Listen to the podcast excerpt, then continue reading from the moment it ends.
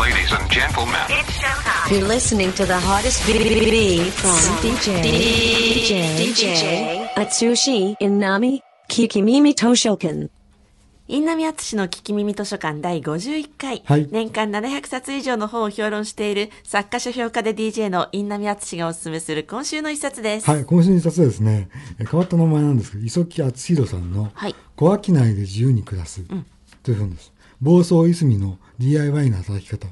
小商い、そうそうそう。小さい商売。そうそうそう。これ、パッと見わかんないですよ。な何言ってんのか。なんか最近流行りの何かこう、ですか？あの、身近ないらないものを売って儲けましょう的な本に誤解してしまいそうです。そう、だから僕もそう思ったんだけど、うん要はね、あの、その地域だけで、例えば、あの、コーヒーショップをやったりとか、はいあの、の靴屋をやったりとか、ん自分で商売やってる人たち。でね、房総のいすみ、いすみっていうのは、茂原市とか、はい。いすみ市、あと、あの、えー房総半島のそうそう。ひだ東側の方ですね。あと大多喜町か、うん。この辺ののことらしいんだけど、えでねここのになんかねそういうコミュニティができてるの。えうーん。でね面白いなと思ったのはええ。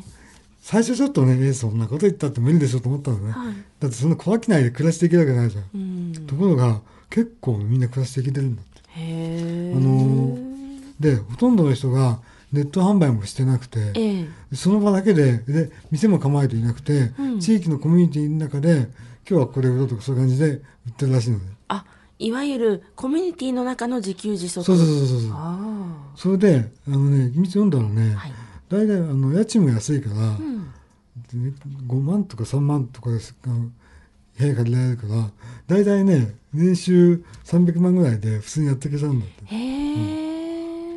その生き方をね、まあ、主にうん。そこでお店は商売をしててインタビュー人に対するインタビューがメインなんだけど、はい。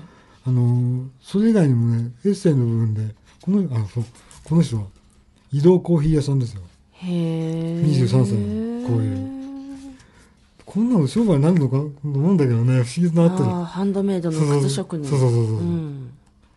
こういう人いっぱいあの焼き鳥屋さんとかねえ、もともとその地域に生まれ育った方々なんですかね？じゃ集まってきたの集まってきた。あー。どっかに書いてあったけどなんかにあのね3回ねそういうあの波があったみたいでそのうち2回目がの波があの震災だったの。あそうそう。だだから割と最近なんだよね。そあ。うの、ん。な自然とみんな集まってきてコミュニティが出来上がってきたような感じらしくて、んうん。でもそれも変なこうねあの宗教臭い感じとかじゃなくて、ええ。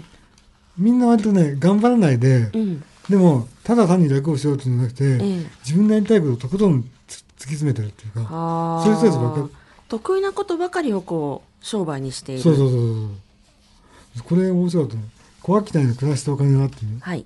年齢層は30代後半から40代前半が一番多いうん。家族構成は9割方は家族持ちうん。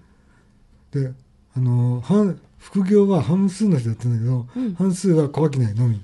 年間売り上げさっき300って言ってたけど、うん200万円台以上なら食べてはいけるはあ。なんかそれってねすごくなんていうんだろうであの遊ぶものもないからええ。作っちゃおうって DIY 精神 なるほど。これってさすごくね今の時代うんにすごく合ってるなっていうか、ああ、っていうか、うん昔はそうでしたよね、どこの地そうそうそう域でも。そうそうで田舎は。いつしかもうそういう空気じゃなくなっちゃったでしょ、うんうんで。特に80年代ええピークにねうん。でも今もうとっくにそういう時代終わってるんだけどみんな気づいてないっていうか、うん。むしろこうやって生きる方が、うんあのね身の丈こうそう身の丈の小さな経済圏って書いてあるけど。なんかあれですね、前、あの、ゲストで来ていただいた、うんあの、ほら、行きたい場所で生きるって米田あさんの。あねあの本に出てきそうな感じそうそうがしますよそうそうそうね。でヨネさんのね、ええ本とつながるとこあるなと思ったんだよね、うんうんうんすごくねみんな無理無理なく生きてるっていうかね、ええ。だから羨ましいと思ったんだけど、羨ましいと思っちゃう僕の生き方が違うんだろうなって思うのもしたんだよ。あでも、うん。これ田舎だ地方だからできるって書いてあるじゃないですか。やっぱり地方ならではですよね。ね。東京大阪とか都市圏では難しい。都市圏は絶対無理、ううん。ん、でもだからでましてね住宅ローンなんか借りれると問題やっぱあるんだけどただ憧れちゃうよね、ん。ほら貸し屋3万円車1台駐車化敷金礼金なし。